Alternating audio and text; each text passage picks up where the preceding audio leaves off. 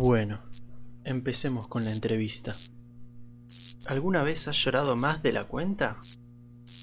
Sí, bastante. ¿Sientes que tu vida es como una mazmorra sin fin? Eh, sí, podría decirse. ¿Y alguna vez te enfrentaste a gusanos gigantes y un corazón con forma de bebé que grita tu nombre? Espera, ¿qué mierda es este cuestionario?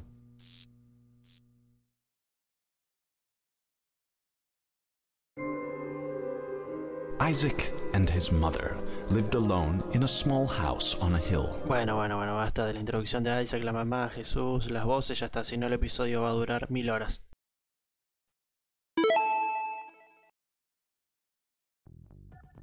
The Binding of Isaac Robert es un roguelike de mazmorras y a la vez un remake del juego original de Binding of Isaac. Se puede jugar en Windows, Linux, PC4, PlayStation Vita, Wii U, Nintendo 3DS, pero ahí sinceramente no corre muy bien, Xbox One y Nintendo Switch. Ahora bien, ¿saben qué es un roguelike? Si les menciono casos como Enter the Gungeon, Nuclear Throne, Don't Starve o el más famoso ahora Hades. Ganaste 5 mil pesos. Los envases de Hades siguen hablando y podés ganar mucha plata. La vida sana tiene premio. Hades tiene todo lo que te hace bien. No, ese Hades no, pero bueno, captan un poco lo que quiero decir. ¿No? Bueno. Ah, yo se los explico.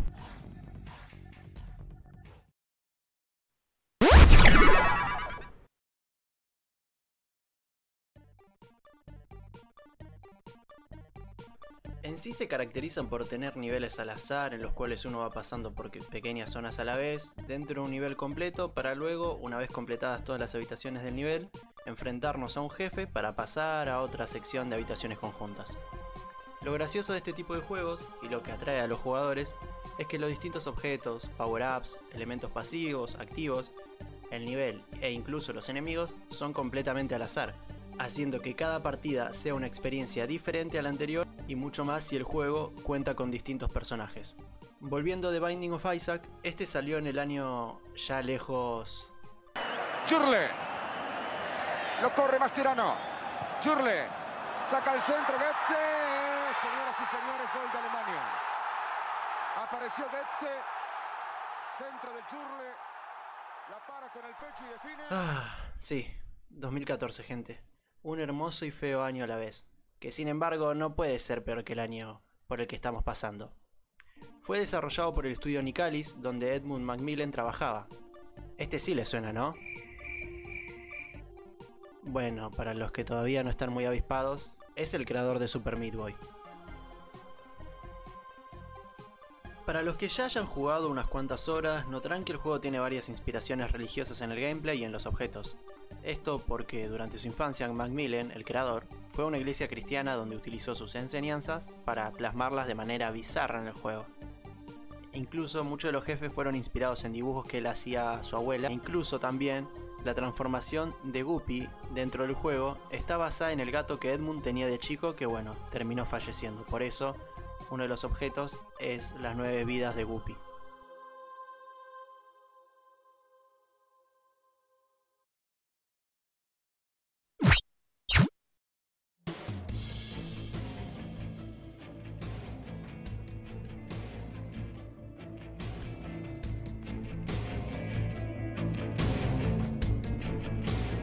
Original del Llorón Cabezón salió en 2011 y aunque tuvo una gran base de fans por el modo de juego y los temas que tocaba, estaba muy mal desarrollado y optimizado también, ya que corría en Flash y el juego era mucho para el motor como el motor era poco para lo que buscaban los desarrolladores.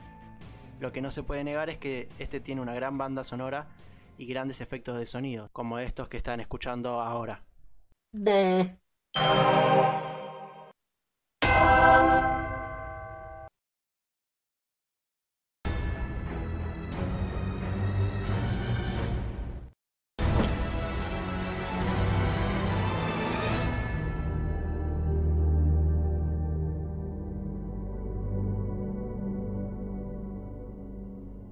Pero en sí, cuando se empieza es muy frustrante debido a los diferentes niveles, enemigos y jefes, que para un jugador nuevo son todas experiencias desconocidas.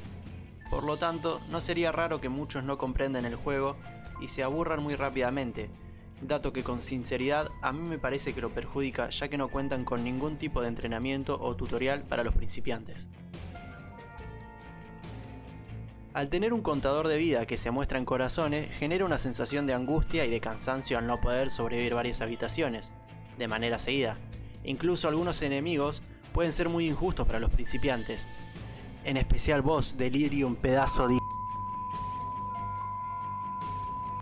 Perdón por eso, de traumas de Vietnam. Si sos de esos jugadores que le gusta platinar todos los juegos que tiene, te aviso que con este no la vas a tener fácil. Incluso esto se aplica a todos los roguelikes, suelen ser jodidos, muy jodidos. Debido a que el juego te va a requerir muchas horas y muchos desbloqueos y repetir niveles o challenge varias veces por la complejidad de alguno de estos.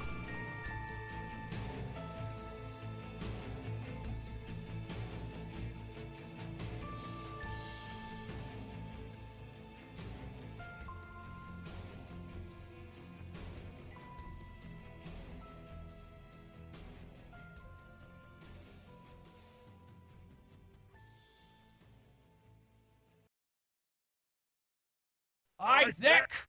Isaac! Pero para que no todo sea negativo, el juego cuenta con una mecánica de sinergias, es decir, que combinando ciertos objetos se pueden lograr ataques que te limpien las alas en un segundo, e incluso que se puedan romper las partidas consiguiendo monedas infinitas, daño infinito o distintas transformaciones, y esto hace que cada partida sea un nuevo mundo de combinaciones. Otro punto bueno es que The Binding of Isaac Rebirth cuenta con una comunidad de modders excelentes, que además de agregar enemigos u objetos nuevos, reversionan completamente el juego con nuevos personajes y distintas mecánicas. Tanto es así que los desarrolladores van a agregar contenido de uno de los mods más populares, Anthebird, a la última expansión del juego. Ah, incluso cuenta con la opción de crear mods desde el mismo juego, brindándote todas las herramientas necesarias. Por lo tanto, ¿es recomendable jugar The Binding of Isaac Rebirth? Yo diría que sí, ya que te va a dar muchísimas horas de juego, se te va a pagar solo el juego, es muy variado y cada partida va a ser diferente a la anterior. Si te llega a aburrir y lo jugás de vez en cuando está perfecto, ya que el mismo juego no te penaliza o no te exige que vayas avanzando para que este mejore. Es más, podés dejarlo hasta cierto punto e ir avanzando de a poco, y esto no va a cambiar tu experiencia para nada.